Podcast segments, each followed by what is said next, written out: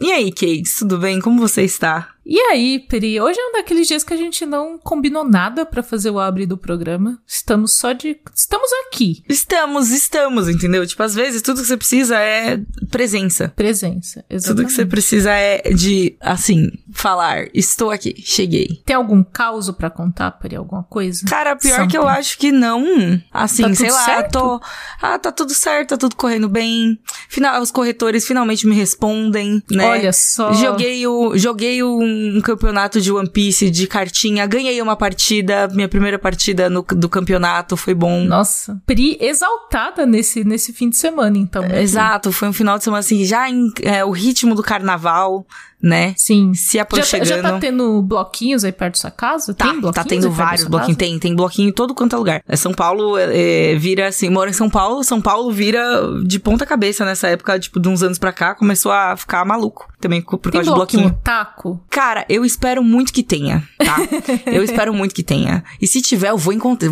Alô, você, bloco otaku, eu vou te encontrar. Você organiza porque eu... um bloco otaku? Fale com a Fale gente comigo, pra gente ir. Porque assim, eu já vou no bloco K-pop. Entendeu? Esse daí Tem eu já bloco vou. K-pop? Tem. Tem, Meu menina. Vai vir, Deus! vai vir um grupo que eu quero ver, que eu comprei ingresso, cancelaram show ano retrasado, chorei, fiquei puta. Meu e daí Deus! esse ano eles vêm de verdade, então vai ser bom, vai Mas ser bom. pra, pra um bloco de carnaval? É um bloco, mas vai ser tipo, está, ele É, é, uma um festinha de bloco, carnaval. É uma, é uma de festinha carnaval. de carnaval, é, vai ser num lugar Tá, fechado, tá, vai ser tranquilo. Ah, tá. Entendi. Mas enfim, entendi. estou empolgadaça aí com uh, Pr- Priscila Fulian. Quem imaginou que eu fosse ser dos carnaval? Priscila Folia é muito bom. Quem imaginaria? Eu não imaginaria. Eu descobri, né, enfim, faz um tempinho aí, mas não, não seria meu chute que eu ia virar a pessoa que gosta de carnaval, mas aqui estamos, na verdade. Mas é muito bom quando você descobre traços da personalidade que alguém chega e você fala, jamais imaginaria isso. Você fala, eu também não. Então estamos juntos. Estamos Eu- juntos. Eu, estou me auto-surpreendendo. Exatamente, exatamente. É bom você ter surpresas pra você mesmo, você se autodescobrir assim todo dia. É, olha, olha que momento, né? Olha é o momento, momento. da autodescoberta. Todo dia Exatamente. você descobre um pouquinho mais sobre você mesmo. É isso. É isso. E com essa mensagem profunda, a gente começa lá do bunker de hoje.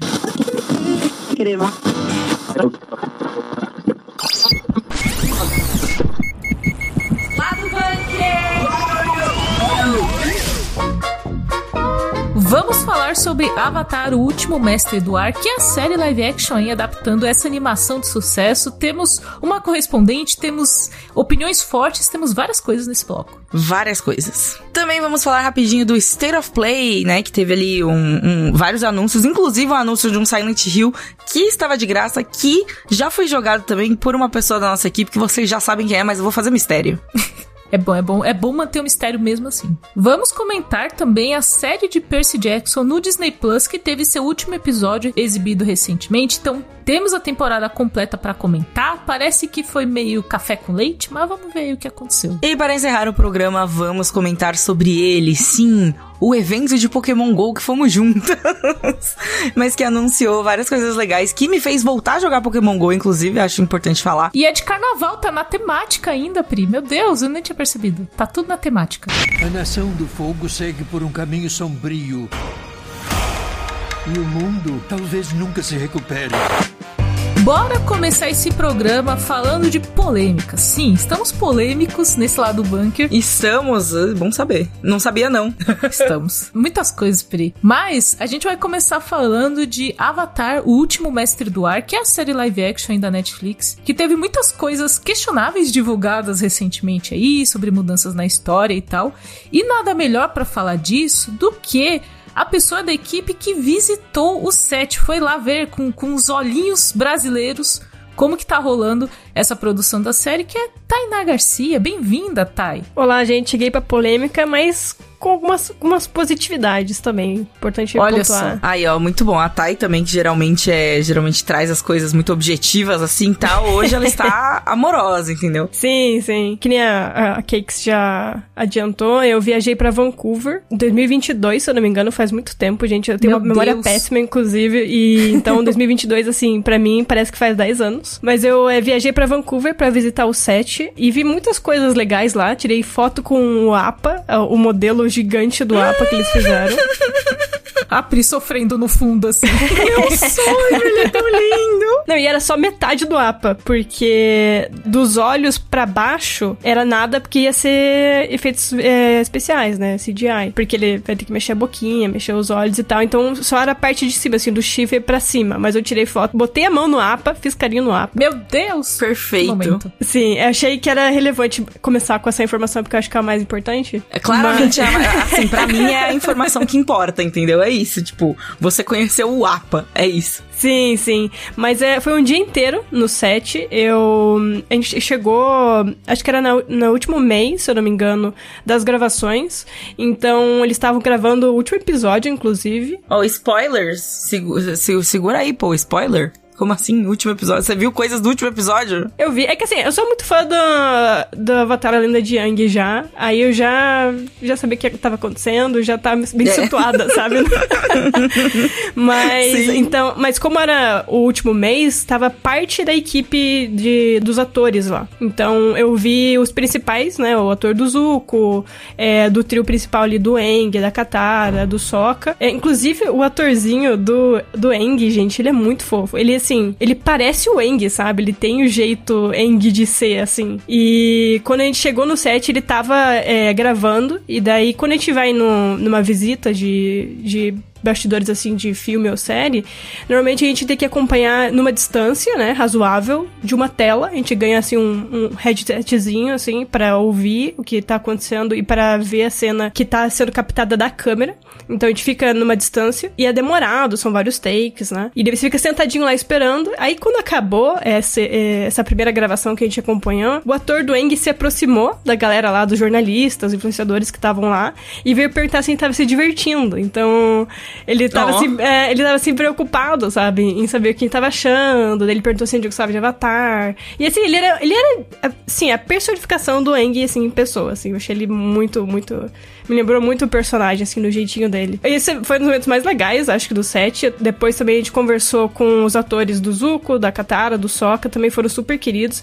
E é interessante porque, assim, o elenco, ele, eles são meio que da idade dos personagens, então eles são bem novinhos. E eles são muito fãs do Avatar também. Então dá pra ver a empolgação deles ali, sabe? Ai, gente, que legal. Sim, sim. Então deu, deu pra perceber, assim, que tá meio que na mão de uma galera fã mesmo, sabe? Até mesmo, por exemplo, o showrunner por trás da série, né, que tá fazendo os roteiros e, e comandando tudo, que é o Albert King. Ele também falou que ele era super fã, assim, ele tava falando que numa reunião eles estavam debatendo o que ia entrar num, num, num episódio específico, e ele levou a cena da Tara original, que ele era muito fã, e falou assim, ó, a gente vai ter que fazer exatamente assim, porque eu quero que esteja exatamente assim na série. Meu Deus. Sim, sim. Então, assim, dá pra você ver que é um pessoal, assim, realmente fã, sabe, do original. E eu também, como eu sou apaixonada por Avatar, a Lenda de Yang, eu fiquei bem empolgada, sabe, com o que eu vi, assim.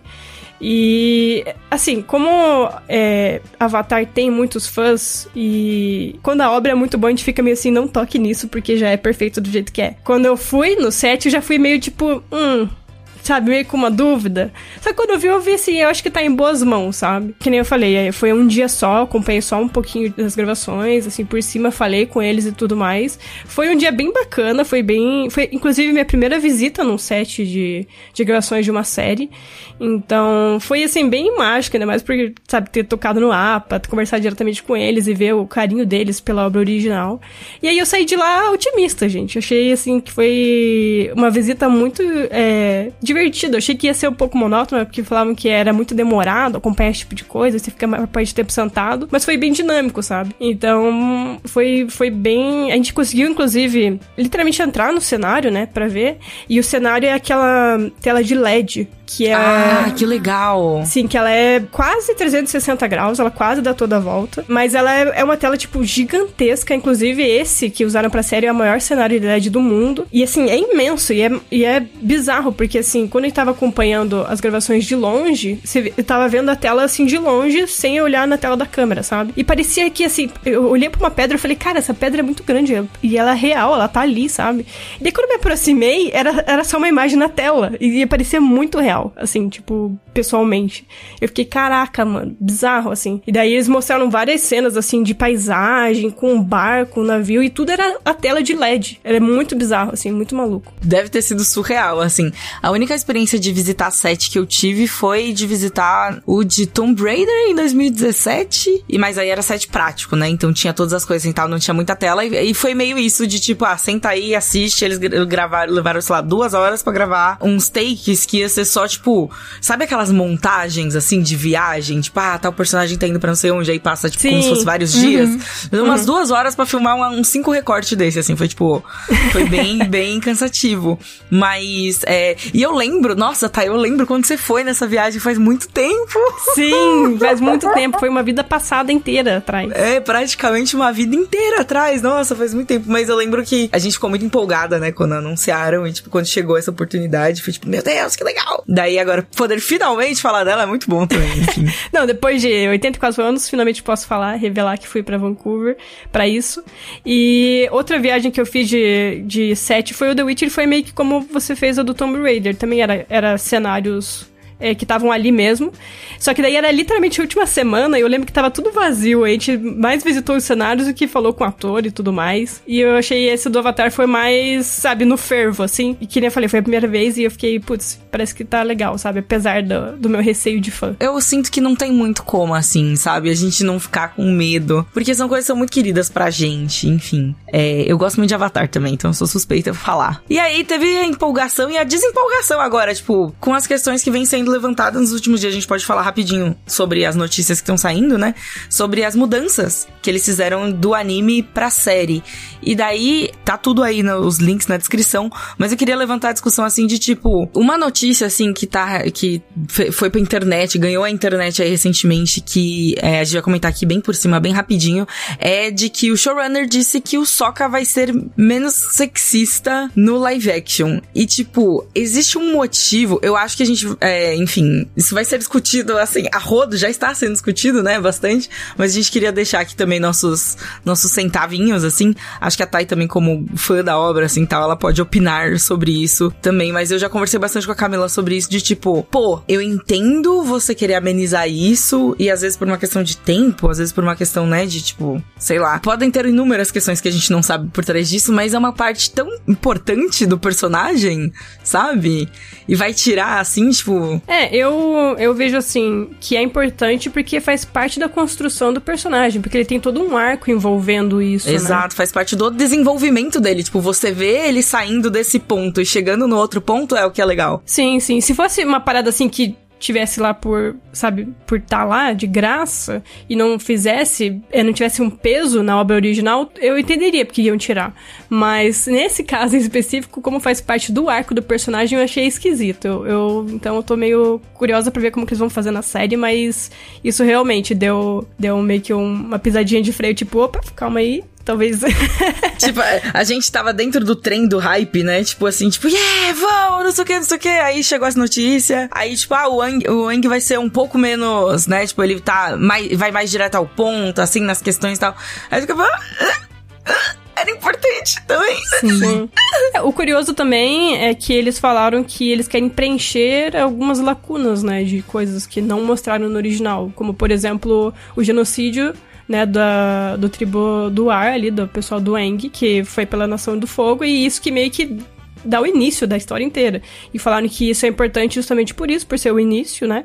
E vão mostrar. Então eles querem preencher algumas lacunas, mas assim, cortar material que dava muito peso no original é esquisito. Então. A gente até falou, até conversei com a Pri sobre isso, no sentido de que tem-se uma urgência de resolver uma coisa rápido ali, né? No caso do Soca, por exemplo de já trazer ele. É, é, não sei se a série vai ser assim, mas já trazer ele pronto, né? Tipo, ah, já é o personagem que a gente gosta, né? Já é, já é quem ele se tornou depois. Até às vezes como uma urgência de não ter certeza de segunda temporada, coisas assim. Parece que algumas adaptações são feitas no sentido de, ah, a gente tem essa temporada garantida, não sei quanto mais tem, o, mercado de TV é muito. É, oscila muito, então vamos fazer o que tá garantido. Aí meio que ruxa umas coisas ao mesmo tempo que você explica outras. Então, é uma, é uma adaptação, né? A gente vai falar de outras adaptações nesse programa, inclusive. Então, eu acho que é sempre um momento complicado e eu acho que o mercado de TV, às vezes, empurra para você, tipo, resolver coisas rápido ali. Tipo, temos essa temporada, vamos resolver aqui, sabe? Ainda mais que eles querem fazer meio que como no original, que era dividido em livros, né? Então, a primeira temporada vai ser o livro 1 inteiro. E então tem essa questão de que, que eles, como que eles vão adaptar, né? Que nem eu comentei, o showrunner ele, ele pareceu muito fã e até levou cena, sabe? Que ele queria que tivesse sido mantido. Então eu tô curiosa para ver como que vai ficar o quadro inteiro, assim. Não duvido que ele seja, a gente tá aqui questionando ele ser fã ou não, mas tipo, ele também, além de ser fã, ele tem que ter uma noção da mídia que ele tá adaptando, né? Também. Então, são questões, entendeu? Mas é isto, Tai foi lá, visitou, viu as coisas, teve carinho no mapa. É! Temos texto aqui já publicado no site. Vai ter mais conteúdo para sair sobre essa viagem, inclusive. Então fiquem de olho. E, obviamente, vamos fazer a cobertura do lançamento. Vamos comparar uma coisa com a outra. Vamos conversar. A gente ainda vai falar muito de Avatar, além da Jung aqui nesse cast. Então fiquem de olho. Hi everyone, I'm Herman Hulst, head of PlayStation Studios, and I'm honored to present the first state of play of 2024. Mas aqui, tá, não vai embora ainda, porque eu vou segurar você aqui mais um pouquinho pra gente falar do State of Play de janeiro. Esse State of Play que não entregou o que a gente queria, mas mesmo assim entregou o que a gente queria. A gente pode descrever assim? Eu acho que sim. Sim, com certeza. porque a gente tava muito, pelo menos eu e você que a gente conversou antes, a gente tava muito pilhada ali pro Final Fantasy. E daí não teve Final Fantasy, mas eles entregaram Final Fantasy mesmo assim. Entregaram outras coisas também muito boas e também entregaram Final Fantasy no fim, né? Vamos explicar direitinho o que rolou. Então, para mim, mim, esse State of Play, quando ele começou, eu fiquei, vixe, não vai ter muita coisa, né? Mas daí começou um anúncio atrás do outro, assim, começou com o Sonic ali, com o Shadow, e eu sou muito fã do Shadow, eu fiquei, caraca, vai Você vir está coisa correta, boa aí. corretíssima, tá? É muito bom. Eu fiquei muito empolgada com esse anúncio do Sonic, assim, é, com certeza é, tipo, minha parte favorita, assim. O resto, muito legal, mas esse porra, Sonic, sabe? Enfim. Não, todo mundo tava esperando meio que um Sonic Generations, mas assim, não com o Shadow. Então, é, foi uma surpresa, assim, para mim, e eu fiquei muito animada, porque o Shadow é o meu favorito, assim, da Sonic, da franquia Sonic.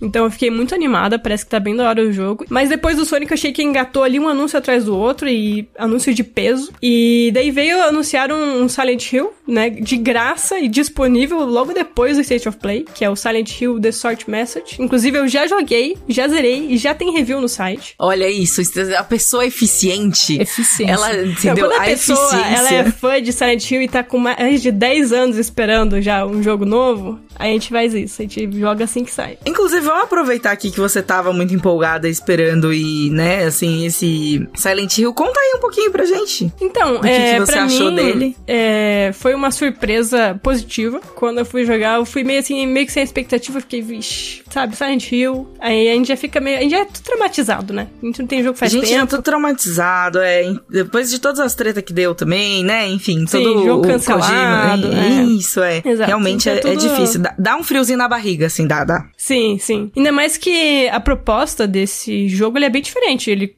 pra começar, ele é gratuito, ele é curtinho, tem duas horas de duração. Ele é em primeira pessoa, é, traz uma personagem completamente nova, nunca vista antes na franquia. Então, a proposta dele é bem ambiciosa. E quando eu fui jogar, eu fui meio assim, com mente aberta. Mas um pouquinho assim, receosa e pra ver o que ia rolar. Mente aberta, mas nem tanto, né? Tipo, É, é. Ela tava querendo fechar, eu tava assim, a porta do The Walking Dead, ela, assim, é. Exato.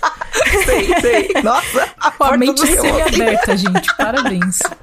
É isso. Às vezes, mas às vezes é isso. Às vezes é isso. Sim, sim. É, é que eu queria ter esperança, mas a gente foi de Silent Hill, a gente fica assim. Mas resumindo, eu gostei. Eu achei que é uma experiência assim. Ela é curtinha, ela é bem diferente dos outros jogos. Ela tem alguns toquezinhos ali de dos outros jogos da franquia, de, de por exemplo, principalmente de design, visualmente. Também cita Silent Hill, então tem umas ligações ali. Mas ele é uma experiência bem à parte, bem isolada. Pra mim, ele me pareceu meio que querendo chamar novos jogadores, porque eles têm uma temática atual. Ele se passa nos tempos tempos atuais. E ele puxa, por exemplo, é, o mal que as redes sociais e a internet pode causar para uma pessoa, bullying, é, depressão, suicídio, ansiedade, que são temas bem atuais. Ele puxa muito nessa tecla, assim, da, da internet, sabe? O que isso pode gerar pra vida de uma pessoa. Ele só cita, na verdade, três personagens ali e você só sai explorando corredores e um, e um prédio abandonado. E daí envolve alucinação, aí tem perseguição de um bicho bem bizarro também, que não vou falar tanto para não dar spoiler.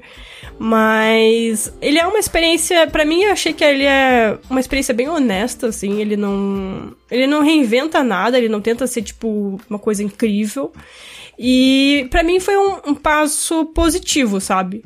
Pra franquia. Porque, como eu falei, a gente tava mais de 10 anos sem um jogo novo e sem saber o que esperar, né? Da franquia de agora em diante. E ver que era uma experiência assim que eles começaram do zero. E eu achei que foi engajante, me divertiu, né? Naquelas de jogo de terror, né? Como a gente se diverte em jogo de terror, tomando susto isso, e isso. sendo perseguida e, e, batendo o coração forte. Esse negócio de diversão aí de vocês é meio muito diferente. É meio que Mas conceitos, não é mesmo? Conceito, é assim, diversão é um conceito. Sim, mas assim, ele não, é, ele não dá tanto medo. E assim, eu, eu senti que ele tem é, uma pegada meio PT, que é a demo jogável do Silent Hills, que é o jogo cancelado do Kojima pra essa franquia. É, porque ele tem muitos corredores que você tem que explorar.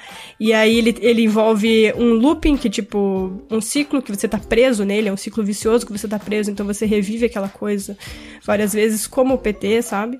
Então. Mas ele, ele tem uma pegada diferente do PT, ele só lembra nesse nesses quesitos mesmo. E uma coisa que me animou muito também em relação a esse jogo é que tem pessoas veteranas da franquia que trabalharam nele. O Masahiro Ito, por exemplo, ele, é, ele fez parte da Team Silent, que é o grupo que criou o primeiro Silent Hill, criou a franquia. E ele tá como o designer principal. Ele criou o monstro, ele criou os cenários, toda a estética foi ele.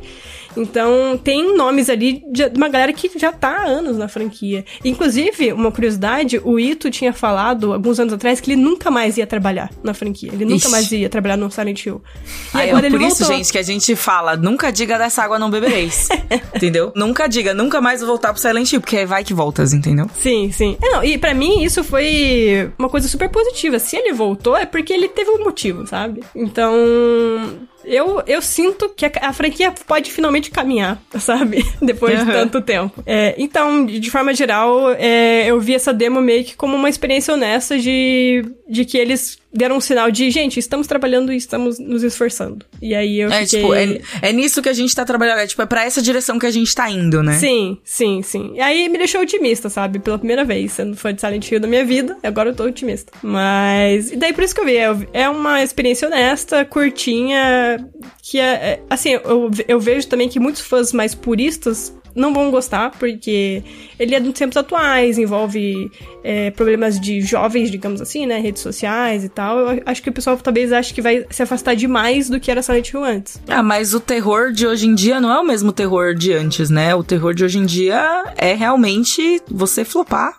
você posta um negócio que não recebe nenhum like. Aquelas, né? É, então. Tipo... Complicado. Olha, Priscila, você começou a falar, eu já comecei a suar frio aqui, pensando no meu é, Tipo, meu tá Deus, tá tem que... Precisa é do enga... A gente tá vivendo, assim, era o terror psicológico do engajamento, entendeu? É, então. Não, mas é, é, tem esse tema, só que ele, ele consegue entrelaçar com a questão de uma cidade completamente bizarra, sabe? Porque tem... Se o pessoal jogar e ler os documentos que tem pra olhar no cenário, vai ver que tem ligação com o Silent Hill, sabe? Aí, ó, gente, é isso. Então, a dica da Thay é joguem e leiam. Leiam, Exato. leiam os documentos. E, que nem eu falei, ele é diferente, mas, pô, se for o mais do mesmo também, não é interessante, sabe? Então, para mim foi um sinal muito positivo, assim. Só pra gente encerrar aqui rapidinho o bloco, também tivemos aí novidade de Death Stranding 2, aquele momento ali, Kojima mostrou a que veio, mostrou todos os migo, o ator que ele fez no caminho, inclusive no trailer.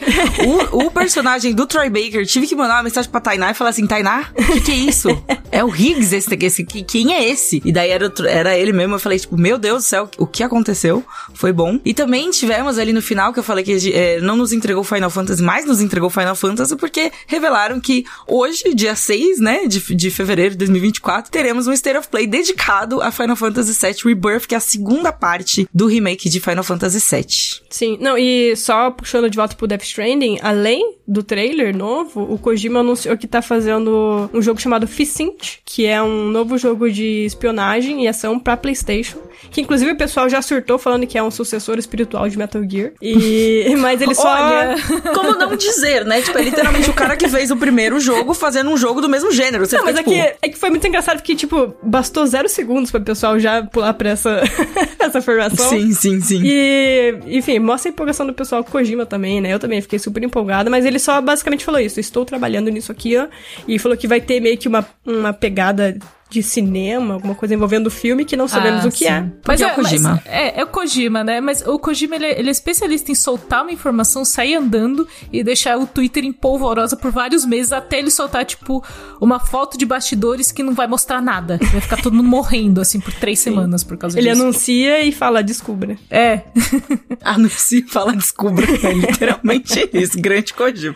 Mas enfim, gente, é isso. Muito obrigada, Thay, pela sua participação aqui com a gente. Sempre um prazer ter você por aqui conosco. Eu que agradeço, gente. Meus, ouvirem meus surtos aí de, de Avatar e Silent Hill ainda, meu Deus. Exatamente. e teremos mais surtos de Tainá ainda esse ano. Tem muito jogo, tem muita coisa Sim. pra você surtar ainda, viu, Thay? Sim, sim, Com a gente aqui. E pra eu surtar também junto comigo, mesmo quando eu vou, tipo, no nas suas DM, né? Tipo, no privado, assim. tipo, sempre que rola esse- um, um bastidores aqui rapidinho. Mas sempre que rola esses eventos, mesmo que eu não cubra mais, às vezes eu cubro, às vezes não cubro.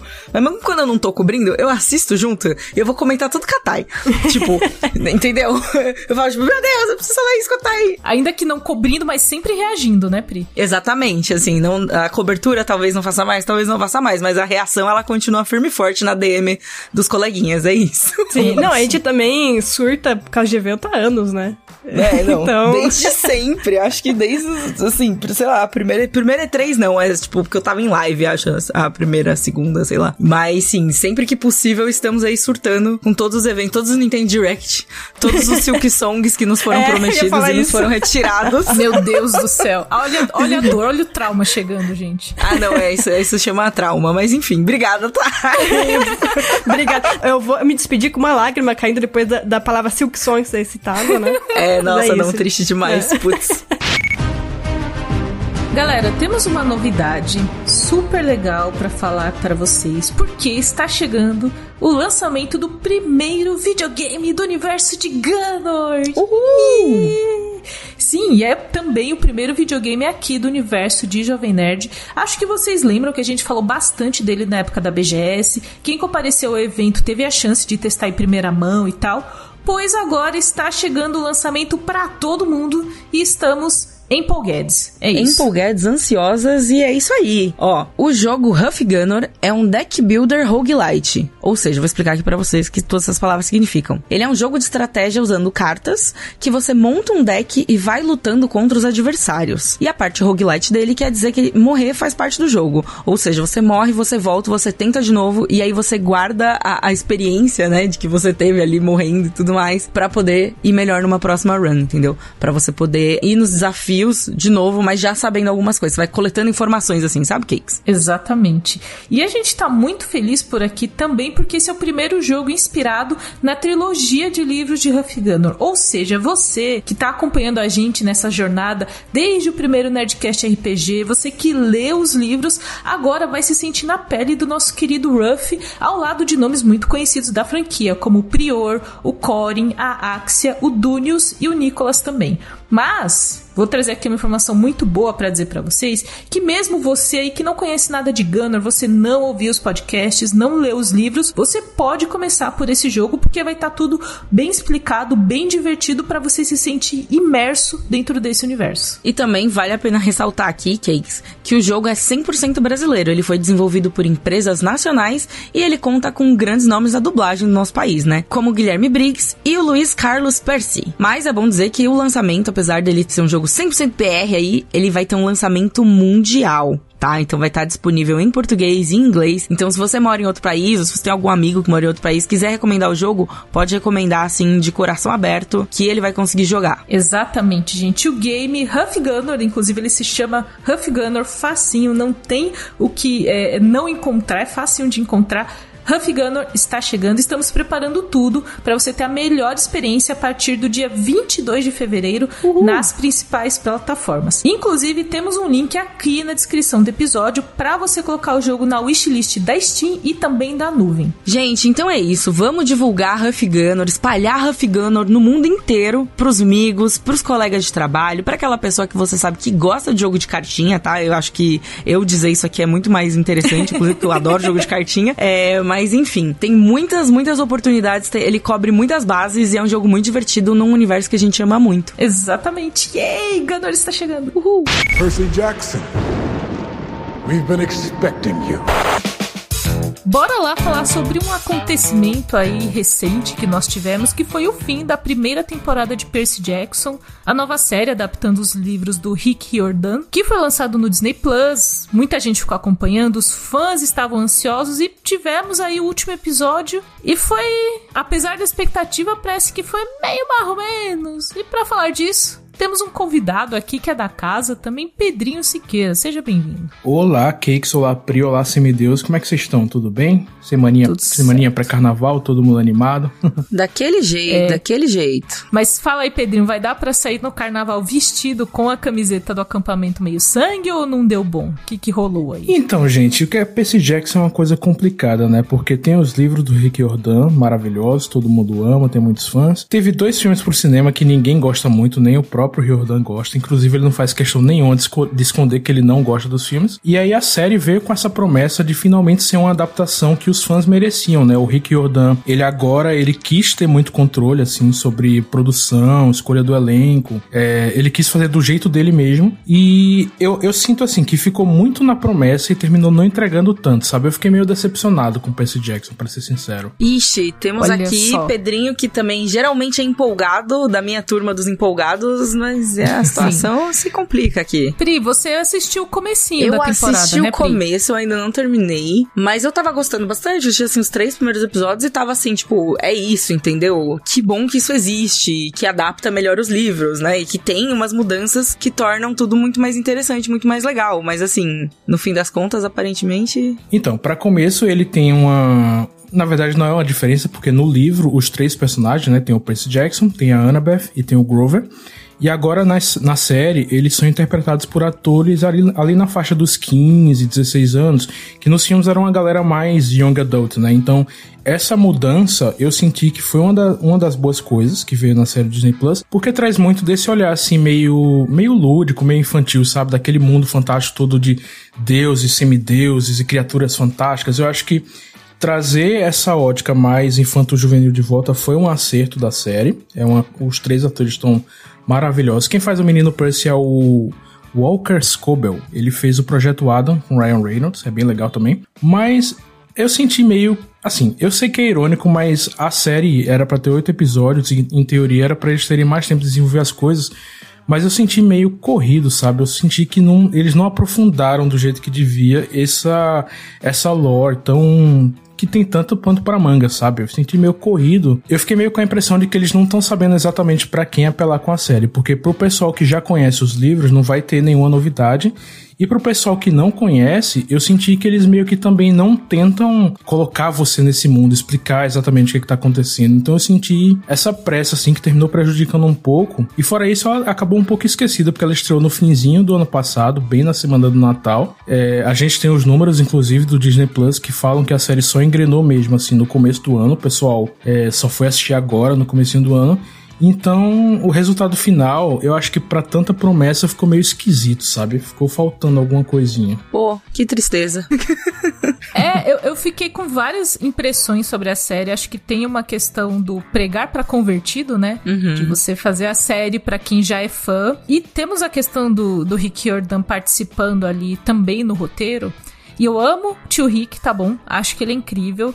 Mas acho que tem uma questão quando um escritor de livros vai escrever roteiro de série. Porque existe uma coisa, uma coisa ali mais, mais prolixa, mais tipo de desenvolvimento grande, de algo que completamente faz sentido na literatura, mas que na hora de colocar na TV, você precisa ter ganchos, você precisa ter uns punches.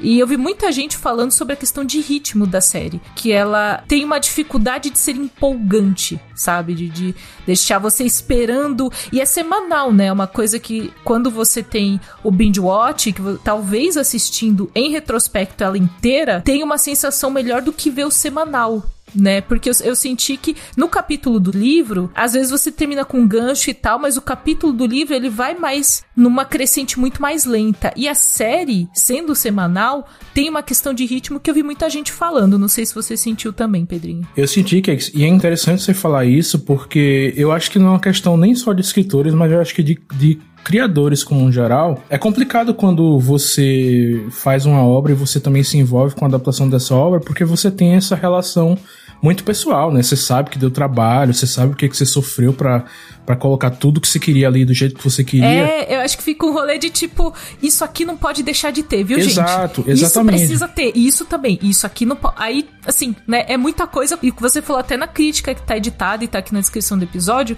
que tem muita coisa a ao mesmo tempo em que elas não são tão bem desenvolvidas. É tudo, tipo, muita coisa acontecendo. E no caso do Done, eu acho que é ainda mais complicado porque ele tem esse trauma, né, dos dois filmes que foram feitos e ele não, ele não gostou e tal, e mudaram muita coisa. Então, mas eu acho que às vezes realmente você ter tanto controle, você ter tanta liberdade, às vezes pode ser um pouquinho perigoso, sabe? É bom ter alguém que segure um pouco a onda e tal. Quando a gente tá gravando esse podcast, eles ainda não anunciaram a segunda temporada. Eu, pessoalmente, acredito que vai ter, porque os números foram bons e a série é legal, assim, a série é simpática. Não vou dizer que é ruim, mas se eles conseguirem ter mais episódios, eu espero que tenha um pouquinho mais dessa dose, assim, de fidelidade, mas também de entender que é uma adaptação, que é uma série e tal, e que, como tal, precisa ter esse ritmo mais de série, entendeu? Precisa realmente ser uma adaptação. Eu tenho uma opinião polêmica sobre isso também. Eu vou trazer opiniões polêmicas da Cakes nesse momento. chegou, assim, assim ai, ai, chutando a porta agora. Vamos lá, estou curiosa. é, porque geralmente eu não anuncio opinião polêmica, dessa vez eu anunciei até, né? Mas o rolê é que eu também questiono o quanto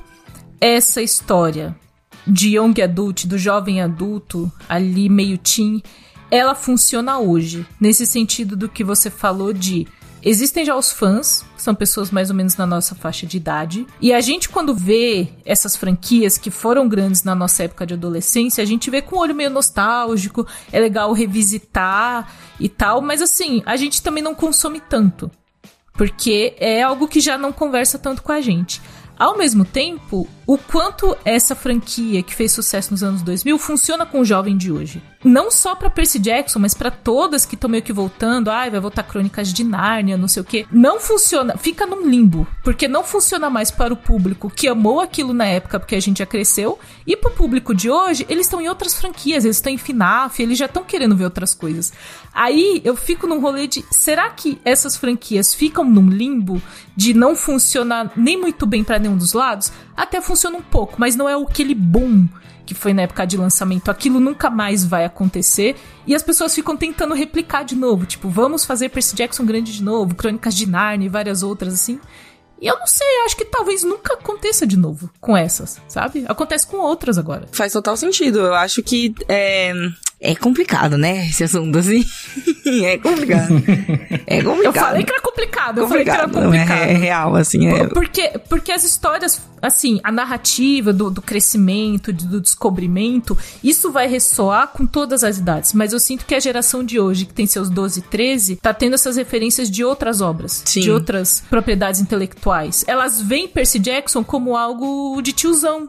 E a gente assiste, mas a gente também não pega, a gente assiste com, com, com saudade, com nostalgia, mas não é aquela coisa de, meu Deus, eu estou amando. É só tipo, pô, legal, da hora. É isso. é. Não, ah, não, é agora, agora eu tô pensativa. A Cakes trazendo acabei, reflexões eu filosóficas. bloco, gente. Eu acabei com o bloco. Pois Foi é. isso que eu fiz, eu implodi o Se bloco. Se tinha mais coisa para falar, agora eu acho que eu não tenho mais nada pra falar, não. É isso. É. Mas assim, eu acho que, da, eu acho que na, na pior das hipóteses, a equipe errou tentando acertar. Porque foi feita com muito carinho, o tio Rick ali participando e tal. Então, se, como o Pedro falou, se eles conseguirem ter mais uma temporada, o que é bem provável e tal, ainda dá tempo de corrigir esse curso e ver se ele consegue é, ressoar, até porque a história também é um ponto, né? Que é o começo dessas histórias young adult, elas são muito mais é, inocentes no começo elas vão ficando mais Cabulosas. complexas. É, então. Tenebrosa. Você olha e você fala assim, meu Deus do céu, quantos anos eu tinha quando eu li isso? Que coisa horrorosa. Então, talvez, assim, as próximas temporadas corrigindo o curso e com uma história menos de apresentação e mais robusta, talvez funcione mais. Mas eu, eu fiquei muito assim, porque quem é fã gostou, mas todo mundo gostou com ressalvas do tipo, gente, olha. Foi bom pra começar, mas não dá pra continuar desse jeito. Tem que melhorar as emoções aí pras próximas temporadas, se tiver. Ó, temos materiais pra você que quiser ler. Tem a crítica completa do Pedrinho. Tem uma cena pós-créditos, que é uma cena curiosa. Acho que quem gosta da história vai querer saber qual cena é essa. Se você não assistiu ou quiser ler sobre isso, tá aqui na descrição também. E a gente fica aí no aguardo da confirmação de novos episódios eventualmente. Se rolar, voltamos a falar por aqui e voltamos a questionar coisas geracionais sem resposta também. Profundo, profundo. Esse bloco terminou de uma forma muito profunda, Camila. Parabéns, viu? Obrigada. Pois é, gente, nessa profundidade eu vou ficando por aqui. Beijo, Cakes, beijo, Pri, é sempre um prazer. Beijo, ouvintes. Assistam Percy Jackson, gente. É uma série legal, não é uma série ruim de forma alguma. É legal, é simpática, vocês vão se divertir. E aproveitem o carnaval. Muito juízo aí. Continue lendo o Nerd Bunker. É isso. Valeu, Pedrinho. Valeu! Cakes, eu vou interromper nosso próprio programa. Estou aqui nos interrompendo, tá? pra gente trazer aqui uma confirmação de uma coisa que a gente já tinha começado a falar. Pra falar, assim, a forma oficial, entendeu? Isso está acontecendo, vai acontecer de verdade. Vem aí a nossa live do Oscar, está confirmadíssima pra esse ano de 2024. Uhul, uhul. Exatamente, Pri. O Oscar 2024 tá chegando e a gente não pode ficar de fora dessa celebração do cinema mundial que a gente, às vezes a gente gosta, às vezes a gente reclama, mas a gente quer fazer parte. É isso. Isso é É importante. E aproveitando que a gente tem a confirmação da live do Oscar aqui, estamos confirmando pra vocês que vai rolar. A partir dessa semana, toda quinta-feira até o Oscar, teremos também as edições especiais do Lado Bunker falando sobre os principais indicados, categorias técnicas e animação também. empolgada, tá bom? É isso que eu quero dizer. Mas todos esses episódios que a gente vai fazer de lá do bunker especiais vão culminar na live do Oscar, que acontece no dia 10 de março, né? Enfim, a data do Oscar, né? Não tem como mudar. Mas a gente vai ter novidades, a gente vai ter participações super, ultra, duper especiais, assim, de verdade. E desde o tapete vermelho. Exatamente, estou curiosa, estou curiosíssima com esse tapete vermelho, confesso. Então, dou a dica para você, ouvinte do lado bunker, prepare o seu pijama para a noite do dia 10 de março e ative o sininho para nos acompanhar assim que a live começar. Tem o link aqui na descrição do episódio. E é isso, gente. Temporada de premiação, Oscar chegando e vai ter muita coisa aqui no Bunker e no Jovem Nerd. Vai ser bem legal. Exatamente, acompanha nós.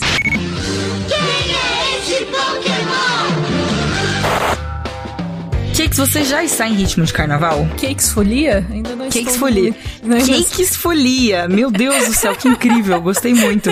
Carna Cakes. Carna Cakes. Carna Cakes. Cakes Folia. Gostei. Cakes Folia, é, tudo funciona.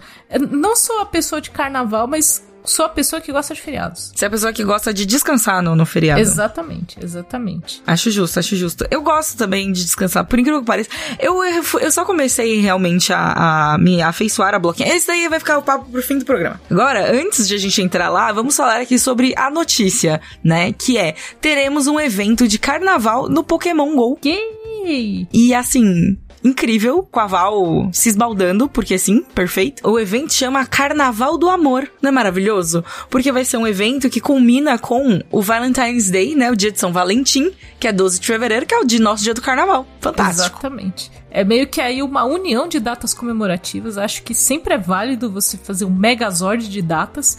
E eu acho que a Niantic teve uma ideia muito legal de fazer o rolê do Carnaval do Amor, porque a gente vai ter um Pokémon novo chegando no jogo. E Pri e eu, pra quem acompanha o Instagram do Bunker, estivemos em um evento presencial em São Paulo pra falar sobre o lançamento e tal. E foi o evento mais coração quentinho, assim, que combinou 100% com temática de Carnaval do Amor, porque tava todo mundo muito feliz e contente nesse evento. Foi ótimo. Exatamente, foi muito bom. Inclusive, eu queria fazer aqui uma errata de mim mesma, 5 minutos, cinco segundos atrás, que eu falei que o dia dos namorados é 12 de fevereiro. Tô maluca, é 14 de fevereiro. O dia de São Valentim. O dia dos namorados é dia 12 de junho, só no Brasil. Mas mundialmente é dia de São Valentim, 14 de fevereiro, tá? É, Não que já é nossas cinzas, né? Que já é nossa, já é, já é o começo da quarta de cinzas ali, que você tá meio que voltando a pegar no tranco ali, voltando a, a viver novamente. Exatamente, saindo da folia e voltando para a vida real. Um tanto quanto triste, inclusive, esse momento, Exatamente. mas tudo bem. Mas tudo bem. Exatamente. Esse evento vai rolar por todo o Brasil, através das raids de elite, tá? Então todo mundo vai, vai ter a chance de capturar o lendário Enamoros na forma. Enamoro, Enamoros, não sei como Enamoros. pronunciar. Enamorado, enamorado. Exatamente. Ele é lindo, ele parece o ele do, do Meninas Superpoderosas. Sim. E aí tem corações e é, enfim, rosa. Eu gostei muito, ele voa numa nuvenzinha. Eu achei ele fantástico. e, mas todo mundo vai ter uma chance, todo mundo que joga vai ter uma chance de capturar no país inteiro. No dia 14 de fevereiro, que é o dia de São Valentim. Eu acabei de me enrolar toda, mas vocês entenderam. E também vai ter um evento presencial especial no Parque Quinta da Boa Vista, lá no Rio de Janeiro, para os fãs poderem se encontrar e celebrar este momento querido do, do Pokémon GO. Exatamente. Eu sou muito suspeita pra falar de Pokémon GO, porque tive a viagem em novembro do ano passado com o pessoal da Niantic lá pro México. E é muito. Eu gosto muito da comunidade de Pokémon GO. Como eu falei aqui na época, assim, diminuí de jogar, mas nunca parei 100% de jogar Pokémon GO. Porque eu gosto muito do jogo, gosto muito é, das mecânicas dele, que estão melhorando cada vez mais. Então, é, é muito legal também agora nesse período pós-pandemia que a gente consegue se encontrar presencial, conversar com as pessoas, e aí você vai junto com um grupo fazer uma raid, lutar no lugar, assim, todo mundo trocando códigos. É uma troca muito legal. Eu acho que tem esse rolê não à toa os dias que o pessoal de Pokémon GO se encontra é o dia da comunidade, porque é real um rolê de comunidade mesmo. É muito bom mesmo. Eu, eu lembro que, tipo, eu ia. Eu não ia. Nunca fui assim, ah, maior jogador. Eu lembro no dia que lançou, assim, que eu saí que nem uma maluca na Paulista caçando Pokémon, e aí foi legal, mas isso Todo faz um mundo milhão de fez, anos. todo É. mundo que era fã fez isso. Aquele dia foi lendário. Aquele dia foi, foi um dia mágico, assim. É tipo, onde você estava quando lançou o Pokémon. Exato, é. Mas tem um tempo, assim, que eu não interagi, assim, até por espaço no meu celular. Eu acho que os últimos dois celulares que eu tive eu não instalei. O último celular que eu tive, com certeza, não instalei, porque não tinha espaço. Eu nem enchi meu É um, celular é com um outras coisas. ponto, é um ponto. É, é, é um jogo meio pesado, assim, tipo, de, de peso, né? De peso é ótimo, de armazenamento. Então, eu fiquei um tempo sem jogar, mas voltei a jogar, estou aqui feliz, coletando meus presentinhos. Já dei hatch em uns ovos, já me sinto uma jogadora profissional de novo. Acho que o evento foi um ótimo jeito de, de começar o ano, porque a gente encontrou muita gente querida e, tipo, todo mundo teve ali uns comes, bebes gostosos, assim. A gente viu muito das ações da Niantic, né, que eles falam que querem estender ah, as ações muito pra América Latina e pra outros estados do Brasil durante o ano de 2024. Então, assim, vai ter muita coisa de Pokémon no ano. Eu fico muito feliz. Que vai, que vai Eu ter também. bastante coisa. É, vou ficar girando minhas Pokéstops. A Pri é, não tá tão Pokémon GO, mas segue Pokémon Sleep, tá bom? Queria deixar isso aqui nesse programa também. Exatamente, meu Pokémon Sleep está thriving, está ah, indo super bem, inclusive já consegui ingredientes novos, estou muito feliz com a minha jornada de Pokémon Sleep, tá? Mas estou me esforçando para ser um pouco mais ativa na- no mundo Pokémon enquanto estou acordada também, né? Com o Pokémon GO.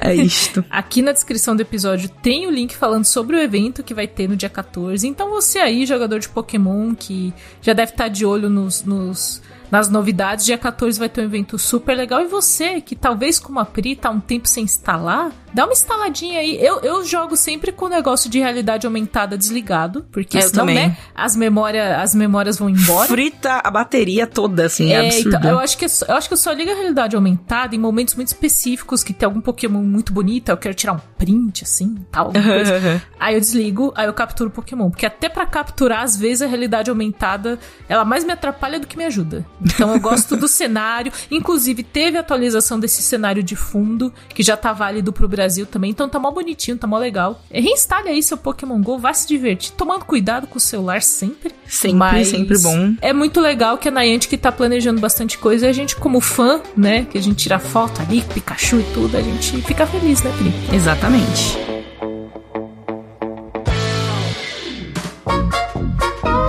Voltando, é, recuperando ali, mas você sabe que eu só fui pegar gosto por bloquinho de carnaval depois que eu fui uma vez no bloco emo, mas foi Ah, 200%, sim. foi foi muito por causa da galera que eu tava, sabe? Eu acho que o lance de carnaval é isso, não importa como, mas você passar com pessoas queridas, com gente que você gosta, ou então mesmo, tipo, e gente que gente queridas, pessoas que você gosta, pode ser você mesmo, no conforto do celular, não é verdade? Exatamente. Eu acho que o, o carnaval, ele, a gente. Ele é uma festa muito brasileira e muito democrática nesse sentido de que tem várias formas de você comemorar, né? A gente tava falando agora mesmo do, do Pokémon GO, às vezes se você, pô, você vai curtir o seu carnaval jogando Pokémon GO. É isso, Se encontrando com os colegas que jogam, quem é de bloquinho vai pra bloquinho, quem fala, pô, vou aproveitar o feriadão pra pegar um cinema, você vai ver um cinema, tipo, é, é um momento que eu acho que o brasileiro, ele vem do ano novo, e aí ele, o carnaval é uma resetada pro ano começar. Então, É. dá pra aproveitar você gostando de bloquinhos ou não. E eu não sou a pessoa do bloquinho, mas eu sou super a favor de bloquinho. Eu acho que esse rolê de, de ter uma disputinha, de, ai, de quem gosta, quem não gosta, é besteira. Isso é coisa, é coisa de adolescente, sabe? Tem espaço pra todo mundo, né? Tipo, Exatamente, exatamente. Então eu acho que é democrático nesse sentido de que cada um curte como quiser. E aí a gente. A Pri vai ter um carnaval K-pop, gente. Terei um carnaval K-Popper, tá? Gente, Terei um carnaval. É, ah, grandes, grandes momentos, grandes aventuras aí. É, espero que eu possa contar pra vocês no próximo episódio. Olha, no próximo episódio. É. Exatamente, a gente vai trazer só o que pode ser contado, hein, gente? O que não pode ser contado, a gente vai falar em off, a Pri vai contar só pra mim. É, é, é o lado bunker off que a gente não pode contar. Exatamente. Mas é o o que a gente bunker. puder, a gente traz. É isso que a gente pode Exato, prometer. exato. E a gente, a gente compartilha muita coisa. A gente faz vários oversharing aqui, tá? Eu queria dizer pra vocês. Exatamente. Eu Então, sei assim, que o que- vocês já perceberam, mas a gente já faz vários overshares, assim. Vocês lembram da gente falando de xixi, né? Exato. A gente fala muito O- dos nossos aqui. O limite do que a gente não conta no podcast, ele é assim, bem baixo, né?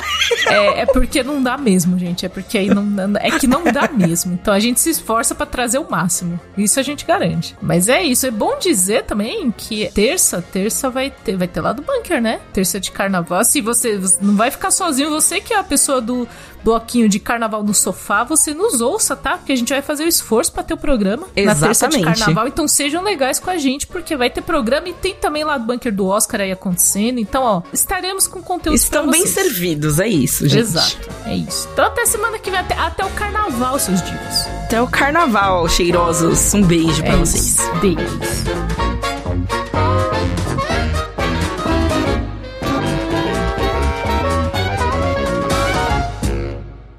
E daí, que depois disso, começou a escalonar, assim, um anúncio atrás do outro. E puxando pela sequência... Opa, peraí, peraí. Derrubei o microfone, gente, peraí. Socorro! Doug, isso pode ser um áudio pós-créditos, tá? Pagando mico nos pós-créditos. E foi isso que essa... Peraí, que meu, meu microfone caiu de novo. O que tá acontecendo com o seu microfone? pós-créditos. Vamos lá. O que tá acontecendo com o Perdão. seu microfone, tá? Ele tá querendo Perdão. sair correndo. Vai ser a thumb do episódio, vai ser o microfone correndo da Thay, assim. Isso. Programa editado por Doug Bezerra.